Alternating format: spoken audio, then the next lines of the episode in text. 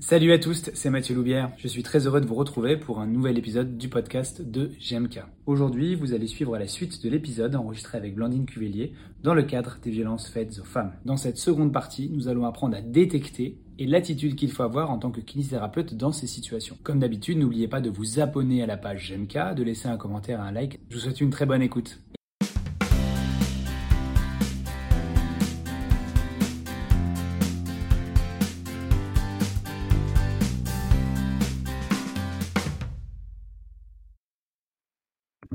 Ok, je me posais une question. Euh, est-ce que euh, tu, as, tu, as, dit que euh, souvent les, les hommes agresseurs le devenaient parce qu'ils avaient, ils avaient été victimes ou spectateurs d'agression. parfois, on entend aussi, alors moi je ne sais pas si c'est café du commerce ou si c'est la réalité, mais des femmes qui se, qui se retrouvent plusieurs fois avec des conjoints violents, comme si elles reproduisaient en fait une espèce de, de cycle. Est-ce qu'on a des choses là-dessus? Tout à fait. En fait, le fait d'avoir été exposé tôt à des violences sexuelles, notamment c'est le cas de la pédocriminalité, ça ça casse un truc en fait. L'enfance, c'est un moment où, euh, où on se construit et en fait, bah, être exposé à la violence sexuelle pendant sa construction, ça va complètement perturber la manière dont la personne va se voir. Ça va en fait, ça va complètement être une brisure dans son image narcissique et en fait, bah, au fur et à mesure, elle va reproduire les mêmes schémas parce que bah, elle pensera que elle ne mérite que ça et aussi ça va être du coup des un, profil de personne euh, qui euh, qui qu'elle connaîtra et donc du coup qu'elle qui aura plus facilement accès à elle parce qu'en fait comme elle aura des blessures narcissiques profondes au début il va arriver en lui faisant énormément de compliments en, en installant une relation d'emprise au fur et à mesure. Et, euh, et ouais malheureusement le fait d'être euh, exposé à des violences sexuelles pendant l'enfance ça augmente le risque d'être victime de violences sexuelles une fois adulte. Ok, juste pour finir avec tout ça, euh, tu nous as parlé de certaines conséquences que, qui peuvent, que ces violences peuvent avoir sur sur la femme. Donc on pense bien sûr aux conséquences physiques avec euh, dans ces cas-là les coups, les bleus, etc. Est-ce que euh, est-ce qu'il y a d'autres conséquences euh, qui peuvent apparaître au niveau psychologique et peut-être même au niveau neurobiologique avec des changements au niveau je sais pas moi du système nerveux, ce genre de choses comme ça? Je pense notamment à la plasticité, aux réactions, etc. Tout à fait. En fait, il va y avoir des, des conséquences psychologiques vraiment énormes, avec euh, cinq fois plus de pathologies psychiatriques, euh, cinq fois plus aussi de tentatives de suicide, euh, des conduites à risque, des prises de substances. Euh, ça, c'est vraiment des, impacts psychologiques vraiment énormes. Aussi gynécologiques. Il peut y avoir des traumatismes ou des troubles de la sexualité, notamment la dyspareunie. Je pense par exemple ici aux kinés qui pratiquent euh, du périnéal, ce que moi je ne fais pas. Euh, il va y aussi avoir des conséquences obstétricales. Euh, parce que, euh, en fait, comme dans les relations de violence, dans les relations conjugales de violence, euh, il y a euh, un phénomène de, d'emprise et de l'agresseur possède le corps de sa victime. Et donc, du coup, à la fin, on va retrouver des IVG contraintes et des grossesses non désirées chez les victimes de violence. Les, victimes de violences euh, conjugales sont surreprésentées parmi les personnes qui ont recours à un IVG. Donc euh, c'est quelque chose euh, quand on entend parler de ça c'est toutes des choses en fait à, à prendre en compte c'est-à-dire si un coup on entend parler qu'une de ces patientes a eu recours à un IVG eh ben c'est un moment où il faut poser la question parce qu'on sait que ces personnes sont surreprésentées. Il va aussi avoir énormément de risques pendant la grossesse avec 45% d'hospitalisation en plus et 8 fois plus de mort fétale pour les enfants euh, et 19 fois plus de risque de mortalité maternelle. C'est-à-dire que euh, la, les violences conjugales sont le principal risque de mortalité euh, maternelle. Euh, comme tu disais, les violences physiques, celles, auxquelles on s'attend euh, à, à, à, voir, donc euh, ce qui va être traumatisme, des échymoses sur le cou, euh, des fractures. Mais aussi en termes de physique, et ça, ça va nous intéresser aussi en tant que kiné, ça va être une aggravation ou une déséquilibration de maladies chroniques ou de tableaux cliniques de douleur. Une exacerbation d'une lombalgie, par exemple, et aussi euh, un lien entre zone douloureuse et traumatisme. Et par exemple, c'est le cas, je pense, au cou. Les cervicalgies, euh, il y a plus de cervicalgie chez les personnes qui ont été victimes de, strangulation. Euh, et aussi la fibromyalgie. La fibromyalgie, c'est une pathologie qui est extrêmement qu'on retrouve énormément chez les personnes qui sont victimes de violences. Euh, dernières études en 2019 montraient qu'il y avait à peu près 73% de risque en plus de développer une fibromyalgie quand on a été victime de, de violences conjugales et 91% en plus de développer un syndrome de fatigue chronique. Donc quand tu parlais tout à l'heure de, de remodelage neurobiologique, on voit bien que c'est le cas avec l'apparition de ces maladies chroniques euh, et euh, ces maladies euh, de la douleur. Après, il y a aussi quelque chose qui va être très, qu'on va retrouver malheureusement très fréquemment chez les victimes de, violences conjugales et, sexuelles, c'est ce qu'on appelle le psychotraumatisme et, et, notamment les troubles de la dissociation et de l'amnésie traumatique. C'est en fait, le, on va par exemple prendre le, cas d'un viol, euh, ça va euh, exposer la victime à un stress tellement extrême, son cerveau va euh, être extrêmement stressé et euh, ça va engendrer du coup pour le cerveau un risque euh, vital et cardiovasculaire euh, énorme. Le, cerveau il a tellement peur qu'il pourrait littéralement avoir une crise cardiaque. Et donc du coup, pour éviter cela, le cerveau va, va chanter, il va disjoncter, et donc du coup, le, euh, il va pas fonctionner comme il fonctionne d'habitude, et donc du coup, il va notamment couper le lien avec les émotions, et, et donc du coup, bah, le, souvenir traumatique ne va pas être assimilé comme il l'est normalement euh, pour nos souvenirs. Et ce souvenir traumatique-là, il va rester imprégné de toutes ces émotions et ça va créer un, état au final dissociatif avec une conscience altérée, une dépersonnalisation, euh, même euh, la victime peut ne plus se débattre parce que son cerveau a disjoncté pendant les violences. Et après, ça va faire des conséquences sur le très long terme parce que euh, ce souvenir traumatique va rester là. Et, euh, en fait, c'est vraiment un souvenir de, stress post-traumatique qu'on peut retrouver chez les soldats qui reviennent de guerre et qu'on retrouve euh, du coup chez les victimes de violences sexuelles avec tout ce que ça peut engendrer à côté de dépression, d'idées suicidaires, de conduite addictive et, euh, et ça va être extrêmement difficile et ça c'est quelque chose qui peut être pris en charge euh, mais par les bonnes euh, par les bonnes thérapies notamment par les psychothérapies de type EMDR. Ok. Alors justement, tu as tu évoqué juste avant ces, ces possibilité pour le kiné euh, de détecter ça. Euh, on va essayer de passer à une partie, on va dire, pratique, maintenant qu'on a bien défini tout ça. Euh, moi, j'aurais bien aimé savoir si tu pouvais déjà nous faire un, espèce de point sur, sur la légalité. C'est-à-dire qu'est-ce qu'on a le droit de faire et pas le droit de faire quand on a on est face à une violence. je te donne, un, je vais prendre un exemple qui, qui est issu de ma pratique. J'ai souvenir moi d'une dame que j'avais j'avais soigné il y, a, quelques années, euh, qui euh, était venue avec euh, des traces d'échymose au niveau du dos. bon, on voyait la, la marque d'un coup de poing dans son dos. Et quand je lui avais dit, mais qu'est-ce qui s'est passé? Elle m'avait dit, bah, c'est mon chat. Et j'ai dit, mais votre chat, il est extrêmement agressif. Est-ce que je peux, voilà, moi j'aimerais vous aider, vous aider parce que ce chat, il, a l'air, il a l'air méchant quand même. Il m'a dit ah oui, il est comme ça, il est comme ça, c'est mon chat. Et ben, en fait, j'avais été dans une situation très complexe parce que du coup, je pouvais, enfin, j'avais vraiment l'impression qu'elle n'acceptait pas mon aide. Alors j'avais appelé le médecin à l'époque qui m'avait dit mais euh, si la personne ne, ne, ne, ne, le demande pas dans la mesure où elle n'est pas euh, vulnérable, bah en fait y a je peux pas je peux ni dénoncer ni là-dessus si ce n'est proposer mon aide. Euh, du coup j'avoue que là-dessus sur le côté légalité je suis pas très calé. Est-ce que tu pourrais nous éclairer?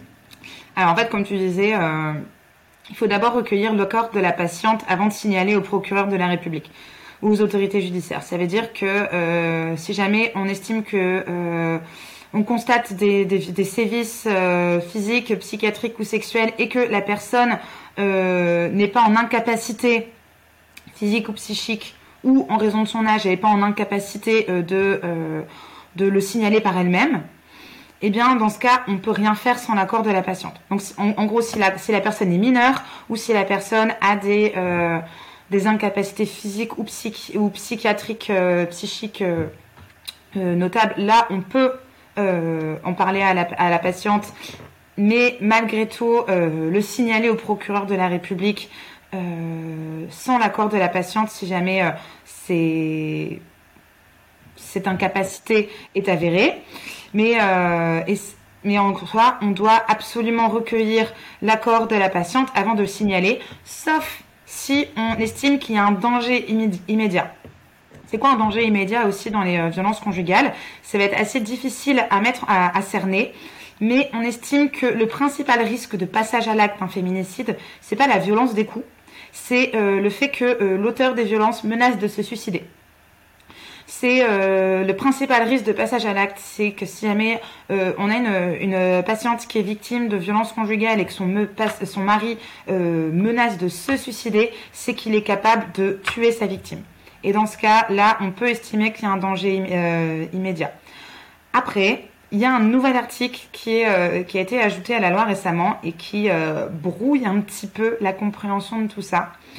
C'est que euh, si on, est, on, remarque qu'il y a des violences au sein du couple mettant en danger la vie de la victime majeure et que celle-ci est en incapacité de se protéger en raison de la contrainte morale résultant de l'emprise, alors on doit s'efforcer d'obtenir l'accord de la victime. Mais si c'est impossible, on peut estimer en conscience que c'est grave. Sauf que estimer en conscience, ça ne repose sur pas grand-chose juridiquement parlant, parce que ça repose uniquement sur notre euh, analyse de la situation. Donc c'est cet article, euh, il est assez complexe. On n'a pas encore de, jurisprudence, en tout cas, sur cette euh, estimation en conscience du thérapeute. Moi, ce que j'estime en général, c'est que euh, il faut contacter l'ordre avant de pour leur demander euh, leur avis. Si jamais on, sait qu'il y a un danger immédiat ou que la personne est mineure ou que la personne est enceinte ou, euh, présente une démence, on peut signaler sans l'accord de la patiente au procureur de la République. Dans les autres cas, euh, moi personnellement, je recommande de demander à l'ordre ou à sa responsabilité euh, euh, civile pour pouvoir sa responsabilité juridique pour pouvoir savoir dans quel cadre on se situe et rester dans la légalité. C'est complexe. Oui, donc si, si, je, si je comprends bien, que j'ai bien compris, euh, si la personne elle est mineure ou euh, psychologiquement euh, vulnérable, par exemple très âgée, démence, etc., là tu peux te permettre de contacter directement le procureur. Ouais. Mais sinon, il faut forcément un accord. Accord écrit du coup Oui. Donc vraiment l'accord écrit, c'est pas juste. Euh, parce que moi, ce que j'avais compris, c'était on pouvait proposer l'aide euh, à une personne, dire voilà, est-ce que est-ce que vous voulez que je vous aide, est-ce que est-ce que vous souhaitez que je vous aide, mais l'accord euh, oral suffisait. Donc ouais, il faut plus un accord écrit. Bah, moi, je après peut-être que ça fonctionne. Je sais pas trop ce que dit la jurisprudence dessus, mais il vaut mieux un accord écrit parce que après, bah, comment prouver qu'on a eu l'accord en cas de en cas de plainte? D'accord. Par contre, c'est très intéressant ce que tu as dit. Donc si le le compagnon euh, ou le mari de la personne, euh, de la victime, se dit je vais me suicider, euh, c'est-à-dire qu'il peut passer à l'acte et effectivement réaliser le féminicide. Oui, tout à fait. Ok, ok. Mais ça, je ne savais pas. Mais c'est vraiment dans, les commissariats et, dans, et dans ce cas après il faut orienter aussi. en fait, il vaut vraiment mieux essayer de persuader la victime de porter plainte par elle-même, parce que la situation de violence conjugale, elle lui enlève déjà sa capacité à être un sujet vis-à-vis de l'emprise dont elle est dont elle est victime. Et donc du coup, décider à sa place de contacter la justice, ça peut être difficile pour elle. Il faut vraiment l'accompagner, essayer de la persuader, essayer de l'orienter vers des associations qui pourront aussi faire le relais. Mais euh, il vaut vraiment mieux que ce soit la victime qui contacte d'elle-même, sauf s'il y a danger immédiat, évidemment. Après, euh, on peut accompagner la victime, on peut euh, l'orienter, lui donner des contacts d'assaut, on, verra après je pense, mais on peut aussi, et, je pense c'est important, c'est connaître les commissariats qui sont formés autour, du cabinet. Par exemple, moi je sais à, Lille, tous les commissariats ne sont pas formés à la prise, à la prise à l'écoute euh, des victimes de violences. Alors c'est un vrai problème, hein, parce que du coup ça veut dire qu'on peut pas porter plainte partout. Mais euh, en attendant, euh, il vaut mieux aller dans les commissariats qui sont formés, où on peut prendre rendez-vous et être accueilli par des personnes compétentes sur ce sujet-là, qui vont du coup systématiquement poser la question est-ce que votre conjoint a déjà menacé de se suicider? Si c'est le cas, ils vont mettre en place des choses. Il y a des choses à mettre en place pour aider les victimes. Euh, des bracelets anti-rapprochement, euh, des injonctions d'éloignement, des téléphones grave danger. Un coup, je me rappelle, j'en parlais à une patiente de tout ça. J'ai essayé de, lui expliquer toutes les démarches qui pouvaient être euh, mises en place par la justice pour l'aider et pour la protéger, puisqu'elle avait peur de partir. Et elle m'avait dit, mais je, waouh, je reviens pas à quel point il y a des choses qui, peuvent m'aider si je, si j'en fais la demande. Et, voilà, en fait, c'est ça, c'est notre but, c'est de, de les orienter, mais vers la justice, si elles le veulent. Et si, parce que c'est un, parcours qui est quand même très complexe, on le sait. Et, euh, par contre, si, si, elles sont en incapacité, vraiment là, il faut porter plainte. Il faut, il faut signaler au procureur. Alors justement, euh, comment nous, en tant que thérapeute, on peut faire pour, euh, pour repérer ces violences dans notre pratique quotidienne? Bah, la meilleure manière, c'est de poser la question. Souvent, en fait, on, on attend d'entendre des propos ou alors on, on attend de, de, voir des coups. Mais la meilleure manière de, détecter les violences conjugales, c'est tout simplement de poser la question. Alors, toutes les dernières études montrent que euh, le repérage systématique, c'est-à-dire poser systématiquement la question de violence, c'est euh, hyper important. Et que ça fonctionne vraiment euh, extrêmement bien. Pour repérer les violences. Après, il y a différentes manières de poser la question. Ça peut être directement, ça peut être euh, avez-vous déjà été victime de violences psychologiques ou de violences physiques ou de violences sexuelles? On peut poser directement la question comme ça. On peut aussi poser avez-vous été victime de violences dans le passé ou actuellement? Avez-vous déjà subi des violences dans l'enfance, au travail, dans votre couple? Après, ça peut aussi être des choses un peu plus euh, détournées. Par exemple, euh, est-ce que vous avez déjà euh, subi des, des, violences en lien avec la partie du corps sur laquelle vous me consultez? Par exemple, au niveau du cou ou alors au niveau de, la sphère génitale. Ça peut être aussi comment ça se passe quand vous disputez avec votre conjoint, comment ça se termine. Je pense que les manières plus indirectes de, de, poser la question peuvent s'intégrer dans, dans, une discussion. Euh, moi, j'aime bien poser les questions de manière un peu plus cash. Par exemple, euh, avez-vous déjà subi des violences dans l'enfance, au travail ou dans votre couple? J'aime bien poser ces questions de manière plus, euh, plus cash, directement dans le bilan. Et avant de poser la question, je leur dis, je vais poser cette question dans une démarche de santé publique pour détecter les violences. Je pose cette question systématiquement à tout le monde. Donc voilà, vous avez le droit de me répondre ou non aujourd'hui ou plus tard. Mais voilà, je vais vous les poser si vous êtes d'accord. Et donc du coup, après, je leur pose euh, euh, ces questions et puis euh, et elles me répondent. des fois, elles me répondent non. Et puis au fur et à mesure, qu'on apprend à se côtoyer, elles finissent par, me dire, bah, vous savez, Blandine, en fait, si je suis victime de violence, mais je pense que c'est super important de, poser la question parce que souvent on, a, on a l'impression que c'est envahir l'intimité de la personne que de lui demander euh, ces choses-là. Or, euh, ne pas poser la question, respecter le silence au final, c'est avant tout eh bien, euh, respecter la stratégie de l'agresseur et l'injonction au silence. Le fait de poser la question, ça va briser la stratégie de l'agresseur, ça va leur montrer déjà que c'est notre domaine de compétence. Si je pose la question des violences, c'est que je suis compétente dans, euh, l'encadrement euh, des violences, pas strictement dans leur prise en charge, s'entend-on bien. Le but est de détecter les violences, mais pas de se substituer à un psychologue, par exemple. Le but, c'est vraiment de pouvoir euh, être, être présent et de briser la stratégie de l'agresseur et de laisser la victime parler. L'avantage qu'on a, nous, en tant que kinésithérapeute, c'est qu'on a un, lien de proximité qui va se tisser et de confiance qui va se tisser avec, euh, les patients, avec les patientes. Et, c'est vraiment super important parce que ce, lien de confiance euh, va permettre de favoriser une libération de la parole. Et, euh, pour ça, il faut le faire dans, les bonnes conditions, évidemment. Mais le principal, c'est d'en parler. Eh ben, moi j'ai découvert ça aussi. C'est vrai que c'est pas quelque chose que je faisais de manière routinière. On en apprend tous les jours. Euh, je trouve effectivement de laisser ce porte-voix. Au début, je me disais euh, que les personnes peuvent trouver ça intrusif ou trouver ça étonnant, bizarre, mais comme tu dis, euh, dans la mesure où on le pose à tout le monde, il n'y a pas de souci, c'est ok.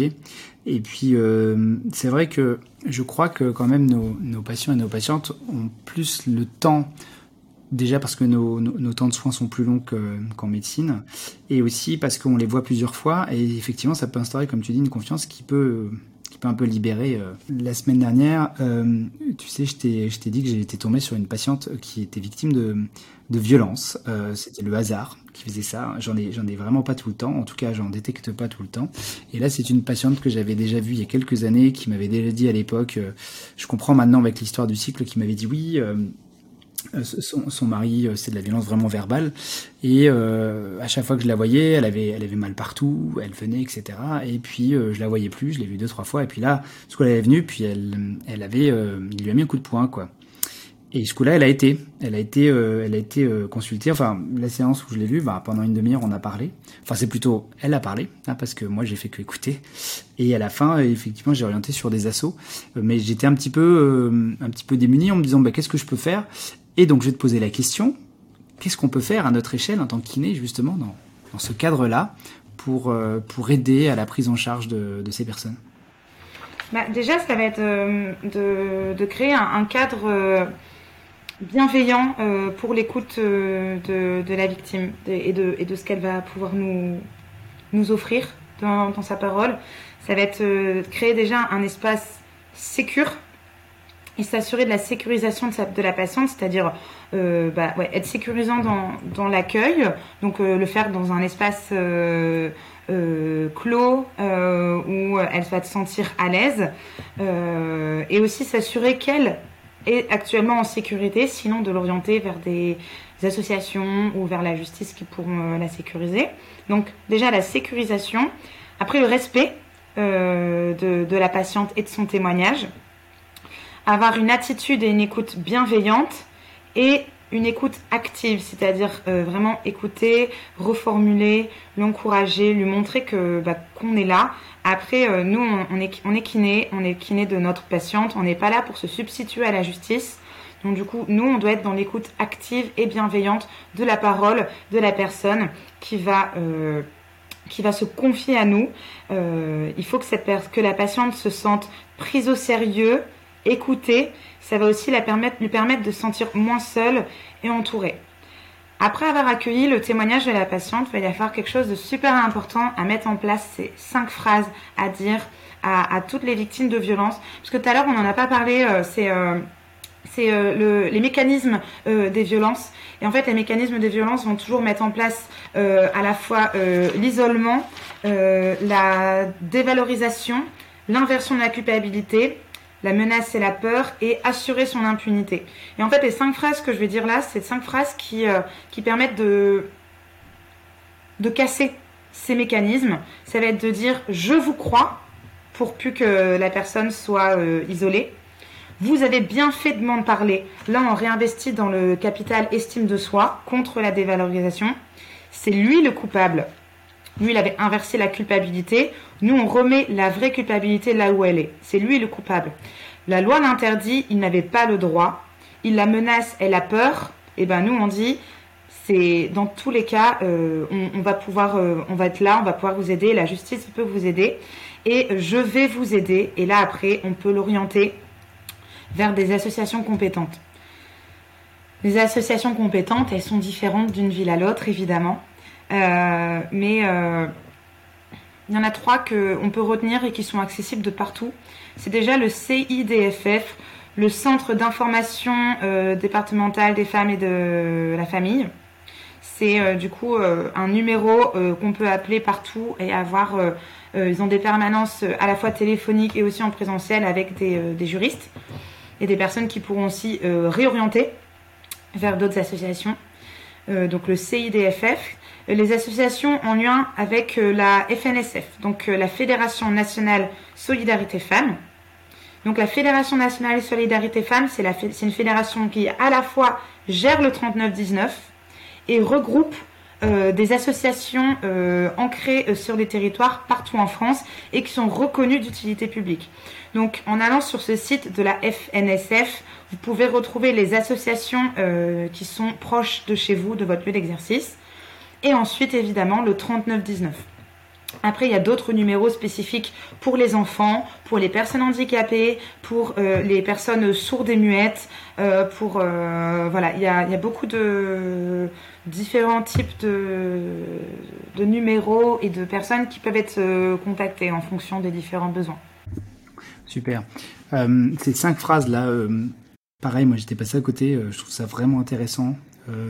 Et il y a la, la, première ratification, là, je vous crois, c'est vraiment on est assez proche finalement aussi de, de proportion gardée, mais de la prise en charge d'un patient qui est douloureux chronique avec d'abord cette phase où on va lui dire mais votre douleur elle est réelle, je vous crois, il faut il faut avoir son adhésion et c'est hyper intéressant de voir comment comment ça construit, et effectivement de de réinverser un petit peu euh, cette relation en disant ouais vous êtes innocente c'est le coupable, euh, bien dire que c'est pas normal, c'est pas de votre faute. Vous n'y êtes pour rien. Et donc le 3919, euh, effectivement, c'est le numéro, on va dire, pour les on peut envoyer euh, les gens directement, enfin les, les femmes directement dessus. Hein. C'est ça, c'est un numéro qui est accessible 24 heures sur 24, 7 jours sur 7. Et, euh, et, donc du coup avec des personnes qui sont compétentes qui pourront, qui pourront y répondre. Euh, et oui, après vraiment, euh, je vous crois, c'est super important. encore une fois, nous, on, on, se substitue pas à un psychologue, on se substitue pas à la justice. Nous, on est là pour écouter et, euh, et, euh, et respecter et être présent pour la patiente. Et donc du coup, bah, je vous crois. C'est vraiment primordial de le dire. Je me rappelle, j'ai une, une, une, patiente qui avait été victime de violences conjugales et elle m'avait dit, elle avait fait vraiment, elle avait porté plainte, tout le système euh, judiciaire et tout ça. En plus. Enfin, elle avait porté plainte. Au final, ça s'était retrouvé, ça s'était retourné contre elle dans la garde des enfants. Enfin, c'était un enfer. Et, euh, et donc du coup, euh, elle avait heureusement son nouveau juge des affaires familiales. Il était, il était bien. Et, euh, et en fait, euh, en, je crois que c'était la, la, première fois qu'elle avait commencé des démarches euh, judiciaires et d'accompagnement. Euh, c'était deux ans avant que je la voie. Et quand je lui ai dit je vous crois, elle m'a dit vous êtes la première à me le dire. Et, et ça lui a fait un bien fou. Ouais, bah, j'imagine. En fait, c'est vrai qu'on euh, dit souvent on n'est pas on n'est pas psychologue de métier, mais on, on, on est euh, on est avec l'humain et donc enfin, on sait hein l'humain, l'humain, on sait, on sait que tous ces, toutes ces choses, la manière dont on s'exprime, les phrases qu'on va dire sont primordiales. Et ces cinq phrases-là, il faut vraiment les retenir et les dire à chaque fois. Super. Euh, juste pour finir, une petite question que j'ai découvert ça aussi. Euh, L'attestation clinique en kinésithérapie, qu'est-ce que c'est que cet, euh, animal? Tu peux nous expliquer? En fait, c'est un petit modèle de certificat médical qui a été mis en place par l'ordre. Et en fait, quand on est de, marques sur le corps d'une patiente ou alors juste on écoute un, témoignage, on peut remplir ce, euh, ce certificat médical que j'ai imprimé là, euh, qui est euh, accessible sur le site de l'ordre. Et en fait, dessus, on va pouvoir dire euh, dans les, euh, faits euh, qui nous ont été transmis, qui nous ont été donnés ou qu'on a vu sur la patiente, et aussi ce que la patiente nous aura raconté. Euh, c'est super important sur ce document d'être déclaratif et de dire vraiment euh, sans, sans y injecter de personnel de notre part ce qu'on a vu et ce qu'on a entendu. Ce document est super important parce qu'il va venir euh, être une preuve de plus dans le, dans le dossier de, de la patiente, dans le dossier judiciaire. Dans les violences conjugales, souvent, c'est difficile d'avoir des preuves matérielles pour instruire un dossier de manière judiciaire. Et donc le fait que euh, qu'elle apporte ce document qui euh, qui dit au final la même chose que ce qu'elle est encore en train de dire, le fait qu'elle, au fur et à mesure qu'elle va rencontrer des enquêteurs et des personnes qui vont lui poser des questions, son discours sera toujours concordant et, euh, et le même, euh, et que nous, bon, on aura écrit ce, ce texte avec ce qu'elle a dit. Encore une fois, on n'est pas en train de, de juger, on retranscrit juste ce qu'on a vu et ce qu'on a entendu, et après, il faut le donner uniquement à la victime, à la patiente. C'est-à-dire qu'il faut surtout pas le donner à quelqu'un d'autre, il faut lui donner l'original et en garder une copie. Et, euh, et, euh, et comme ça, ça permet de, oui, de, de retranscrire ce qu'on a, ce qu'on a vu et euh, de d'étayer son dossier euh, pour euh, si elle souhaite faire des poursuites judiciaires. Ouais, donc on est très factuel dans ce qu'on dit. Enfin, voilà. J'ai vu ça. C'est ouais. une espèce de, de, d'état des lieux à un instant T. Je sais pas si vous avez déjà fait une déposition, mais enfin, moi, une, une, fois, je sortais de chez moi, il y a un gars qui a frappé sa copine euh, juste devant moi, donc euh, bah, j'ai appelé la police et après j'ai été entendue le lendemain euh, à la, au commissariat. Et c'est en fait, c'est exactement ça. Il faut être hyper factuel, il faut juste, il faut, faut parler comme un robot en fait, et, et, et comme ça, ça permet de Ça donne plus de, poids au, ça donne plus de poids au témoignage puisque justement il n'y a pas de d'émotion dedans et puis ça permet de rester sur du factuel.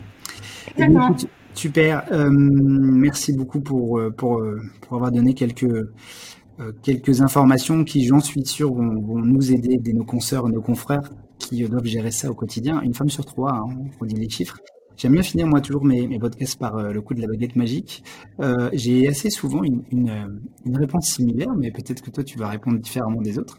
Euh, si je te donnais une baguette magique et tu étais capable de changer quelque chose, euh, un sur ton parcours professionnel, et deux sur éventuellement le parcours, la trajectoire de la profession, qu'est-ce que ce serait? Alors sur on en a parlé tout à l'heure en plus, mais c'était sur mon, parcours professionnel, je changerais le sujet de mon mémoire. J'aurais tellement aimé faire sur le sujet-là et c'était, ouais, je sais pas, genre, je l'ai pas fait dessus parce que je, j'avais peur que ce soit un sujet qui soit pas pris en compte et qu'il n'y ait pas de lien avec la kiné. Et du coup, ça c'est quelque chose que je suis trop contente parce que je suis de plus en plus sollicitée pour aider les gens à s'orienter sur leurs problématiques, sur les sujets euh, en lien avec euh, les violences sexuelles. Et aussi, du coup, je suis directrice mémoire dessus. Et genre, franchement, ça me fait trop plaisir de voir que euh, ce sujet est de plus en plus pris en considération dans le domaine de la kinésithérapie. Mais voilà, j'aurais vraiment trop aimé le faire dessus moi aussi, du coup. Et euh, au niveau des, décisions de la profession, euh, bah, s'investir sur ce sujet plus tôt, déjà, euh, parce que parce que c'est un sujet qui est primordial. C'est un sujet qui est qui est pas personnel. C'est un sujet qui qui est sociétal en fait, parce qu'on se rend compte que c'est un problème qui est systémique, qui est et, en fait, il faut qu'on qu s'engage dedans. Il faut aussi qu'on s'engage, je pense, de manière accrue dans l'identification aussi des professionnels de santé qui sont problématiques et qui sont violents. Parce que euh, je pense que c'est arrivé à, tout le monde d'entendre parler euh, d'un professionnel euh, dans son secteur ou, d'une patiente qui a rencontré un professionnel qui a été violent, voire agresseur sexuel. En tout cas, ça m'est arrivé plusieurs fois, ça fait peur. Et au, niveau de, manière générale, plus de la profession, je pense que on devrait jouer plus collectif. On devrait.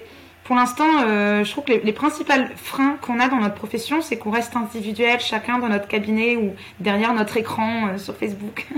euh, et je pense que si on jouait plus collectif, on arriverait à faire avancer beaucoup plus de choses dans beaucoup de domaines.